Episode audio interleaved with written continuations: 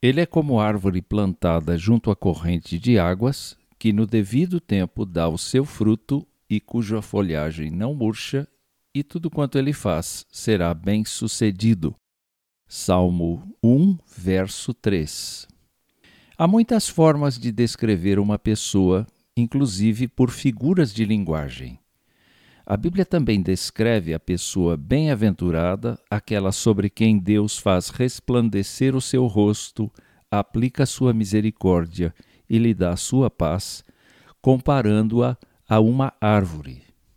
Essa metáfora é muito especial por algumas razões. Primeiro, essa árvore foi plantada junto à corrente de águas. Diferentemente das árvores que crescem na floresta, quem a plantou decidiu em seu coração plantar uma árvore. Qual a espécie de árvore que usaria e selecionou suas sementes, o local para plantá-la e preparou o solo onde ela receberia as melhores condições para seu desenvolvimento, desde a fase tenra de planta até tornar-se árvore frondosa e resistente às intempéries. Segundo, essa árvore frutifica no devido tempo. É certo que toda planta tem seu modo específico de reprodução, mas há árvores que, além do processo de reprodução, saciam a fome e a sede dos seres humanos e animais. Há um tempo próprio para a produção dos frutos. Já aprendemos a reconhecer as estações e a programar o tempo de colheita. Pois bem, essa árvore produz frutos de qualidade e de acordo com sua genética e essência. Terceiro, a folhagem dessa árvore não murcha.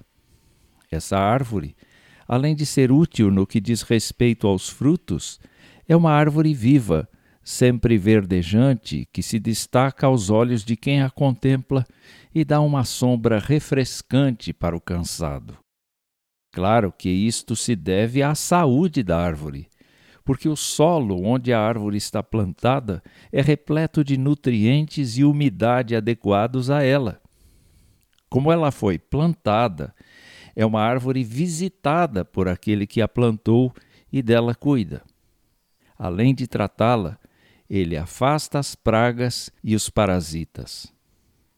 Quarto, essa árvore é bem-sucedida na sua missão de ser árvore.